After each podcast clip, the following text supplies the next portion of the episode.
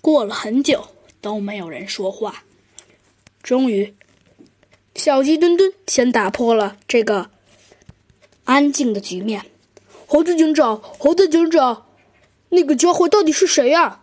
猴子警长没有回答，弗兰熊也没有回答。终于，猴子警长说出了几个字：“我们去找兔子警长吧。”这个家伙我也不太清楚，我们在网上查一查，没准能找到这个可恶的家伙。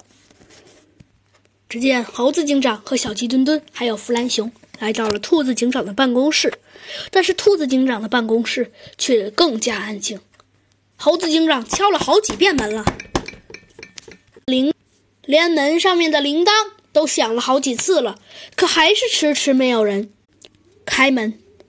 终于，猴子警长握开了门把手，把门打开了。只见兔子警长的办公室一片狼藉，更别说什么有兔子警长了。这可把小鸡墩墩吓坏了。但是猴子警长还是非常冷静。但是如果厉害的人也看得出来，猴子警长的表情也有一点点害怕的样子。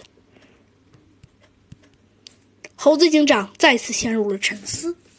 嗯，父子警长消失，突然出现的可恶的机械鼠。嗯，忽然，猴子警长大叫了一声：“不好！”